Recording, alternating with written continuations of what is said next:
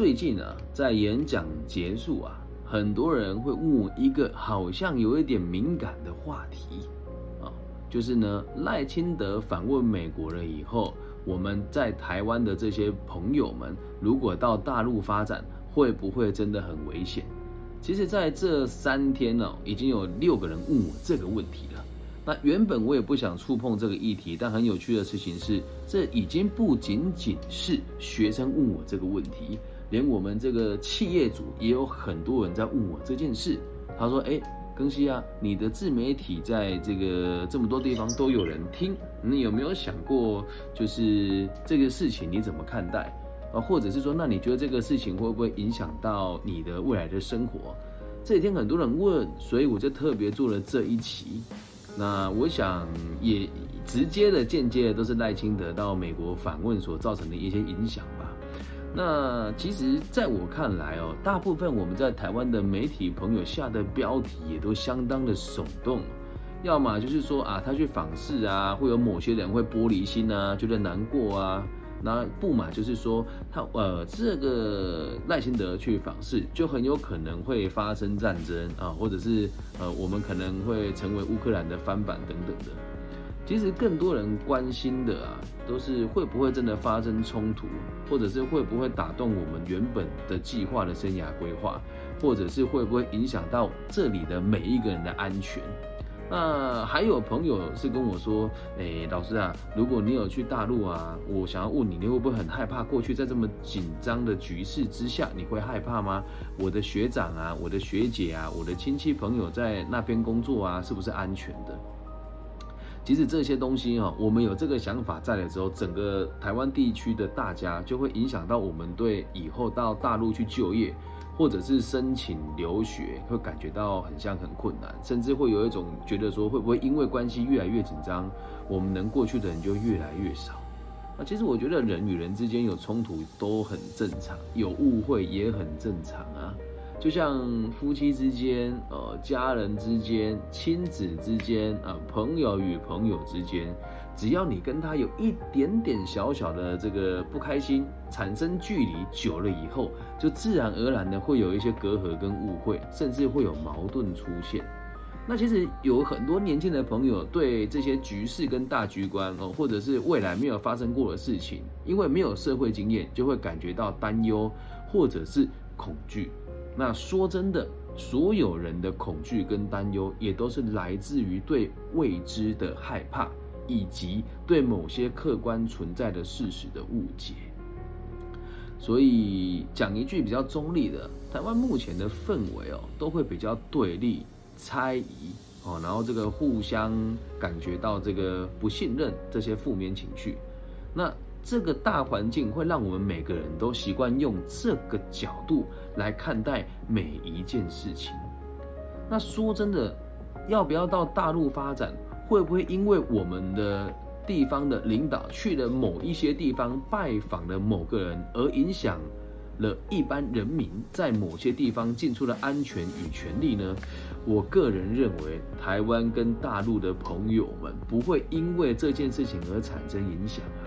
所以大家的这种紧张跟恐慌，我觉得是不大可能会发生的。只是我这么客观的在表达这些事情的时候，会相信我的人多吗？就像我在那个其他的新闻平台底下下面留言讲说，就是哎，或许关联性没这么高吧。那我的留言很有可能没有多久就不见了。那甚至在 ins 就是 IG 的这个平台上面，我只要讲了这些中立的话，我的账号就会暂时被封锁起来，不能在这些账号的留言区底下留言。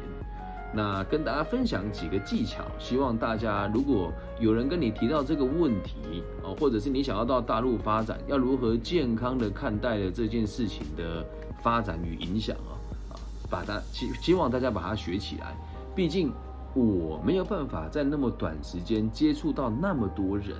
那如果以后有人问你这个问题呢，也希望大家可以透过我的节目，更客观的、更弹性的。去追求你的自由的思想，以及想要学习跟发展的地方，所以接下来这几个方式呢，提供给大家参考，哦，让大家都可以在这种对立的氛围之下，让你周遭的人知道，其实也是有冷静的人，其实也是有友善的朋友，并不像新闻媒体讲的这么可怕呀。所以，第一件事情，如果你真的非常非常非常担心的话，先建议你啊，自己买一张机票，或者是船票过去大陆旅行一下，或者是去拜访你当地的朋友啊，去感受一下大家对这件事情的看法以及态度，还有在大陆那里的氛围又是什么。那如果你觉得过去的这个时间太短了，我也有个建议哦，希望大家可以自己申请交换过去看一看。那目前这种交流的这个活动啊，在每个地方都有进行，不只是大陆啊，全世界都有。你去了这个地方，去了不同的地区，去想一想，跟感受一下，可能局势并没有你想象的那么紧张啊。其实也老实跟大家报告，在最近，其实我也很常到世界各地去做这个青年职涯发展的这个专家的论坛当代表。那我也有到大陆去了一阵子哦，也没有去多久，就是去那边开个会。真的，我要去之前，我的爸爸告诉我说：“哎，你不要去啊，现在局势很危险啊。那你去了之后回不来怎么办呢？”啊，当然我的家人比较理性，我就告诉他，我在这个地方的朋友还有粉丝都告诉我没有什么太大的问题。那毕竟我的节目在网易云上面也三年了，也都还是排名在前几名。我的粉丝朋友们都很想跟我见见面，同时他们也想理解一个台湾人如何在台湾做自媒体，做到全大陆有这么多人成为他的粉丝。再加上他们想听一听我对自媒体的生涯规划发展的看法，所以在出门以前，老实说，我也是很忐忑的。但我过去了之后，真的发现没有这么一回事啊！我们会说，哎，感觉很紧张。其实我在各个城市进进出出的时候，他们都会跟我说，哎呀，台湾人啊，哎，很友善啊，也不会有像有时候在网络上看到那些那么偏激的人的想法。甚至我都会怀疑，我在网络上看到那些对我们留言很针锋相对的朋友，是否真实存在啊？因为在那里生活。跟开会的时候，我完全感觉不到在台湾的媒体里面所说的那些紧张，所以自己走一趟吧，哦，看法会很不相很不相同。那如果你有想要去实习，或者是想要去那边看一看，对于那里的事情不了解，又又或者是害怕被骗的话，不用担心，也可以跟我聊一聊。毕竟我和我的这个大陆群众的粉丝也有三年的情谊了，所以每个省份大家都很愿意跟我分享这个。地方公司的好跟坏，啊，所以不用担心，自己过去看一看。那在第二点呢，呃，一般人可能比较不会这么做啊，但我觉得希望大家可以想一想，试试着去下载各种不同的 APP，然后去看一看，去听一听，去想一想，去感受一下，大部分的这个大陆朋友是怎么看待台湾人的。那当然，你也会看到有一些网络上的人会互相喷啊，或者是会说：“哎呀，你们台湾人就怎么样啊？”网络上也有很多很不明理的人。那我们的媒体都可以那么对立的报道，那当然也会有一些人跟他们一样的想法嘛。但我们得知道，每一个人呐，每一个人呐，都可以拥有他自己的看法跟想法啊。因此啊，如果你遇到比较激进的朋友，你也可以当做是一种历练吧。不需要那么意外啊！或许你看一看、听一听、想一想，接触了不同的人之后，你会有不同的看法。毕竟啊，媒体也只是代表某一个人或是某一群人的立场跟预设。那有些人比较紧张、比较焦虑、比较容易担心、害怕，看了这些新闻之后，就会往悲观的方向发展。那拥有自己独立思考的能力哦。我认为是一件非常重要的事情。如果你可以站在超然、独立、拥有自由意志的角度上面来看待每一件事情，我认为对我们的生涯规划也好、创业的发展也好，以及个人的人生进程哦，都会让你有更进一步的机会。其实讲了这么多，也都是，也都是自己身为老师的一种担忧吧。我会害怕有越来越多人认为局势紧张，而限缩了自己发展的机会。因为我自己就曾经这样子过啊，我现在连要去海外都觉得有点紧张，有点担心，因为感觉好像局势非常的动荡。就连我在台湾开这个直播，我们现在所看到的流量应该也是有被限制的，因为来到现场看的人相对的也比较少，但都无所谓，因为我也代表着我自己个人的立场。至于别人怎么想，我不知道。那我的这个言论并不是那么符合目前台湾的主流媒体的需求，那也无所谓啊。我的出发点只有一个，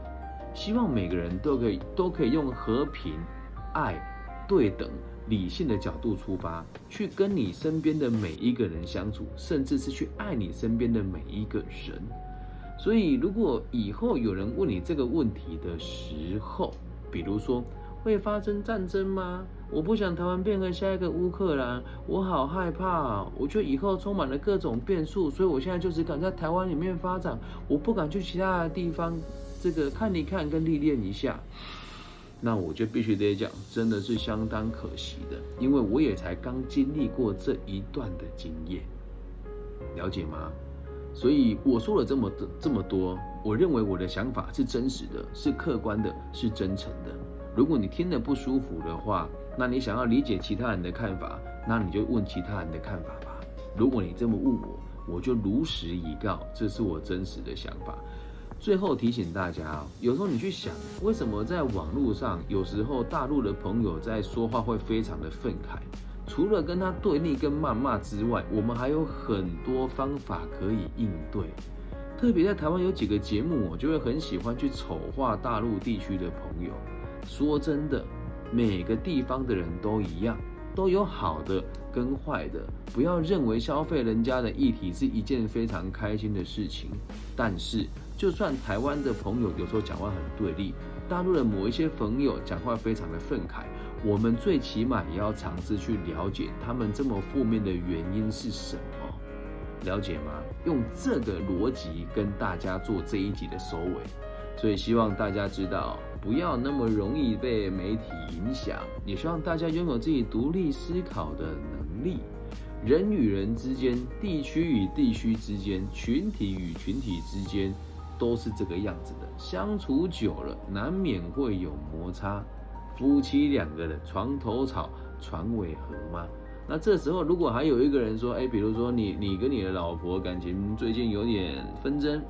然后你老婆呢就去跟他以前一个很好的这个男生朋友吃饭，那去吃饭呢也有其他人跟在旁边，你这个当老公的应该也不会那么计较吧？那你这个当老婆的也真是的，就已经知道你老公可能会吃醋，你却偏偏要跟男生朋友吃饭，但也没有关系呀，毕竟夫妻一场，朋友一场，伙伴一场，哪有因为这么一件事就会出现那么危急的事情呢？这样能够理解吧？所以最后提醒大家，你要有能力去判断哪些人在挑起纷争，哪些人在尽量维持和平，哦，那。哪些人正在为教育而努力？哪些人在消费这些议题？以上就这一集全部的内容喽。希望大家喜欢，诚实的、客观的、友善的、平等的去看每一个人，去爱每一个朋友，世界就会和平许多。谢谢你们的收听。如果大家还有想要听我聊一聊这些时事，对于生涯规划，或者是对于我教育上面所看到对人的影响，也欢迎大家在频道底下留言哦。谢谢大家的收听，我爱你们。希望我们节目的存在可以让这个世界拥有更多安定的可能性。大家晚安，拜拜。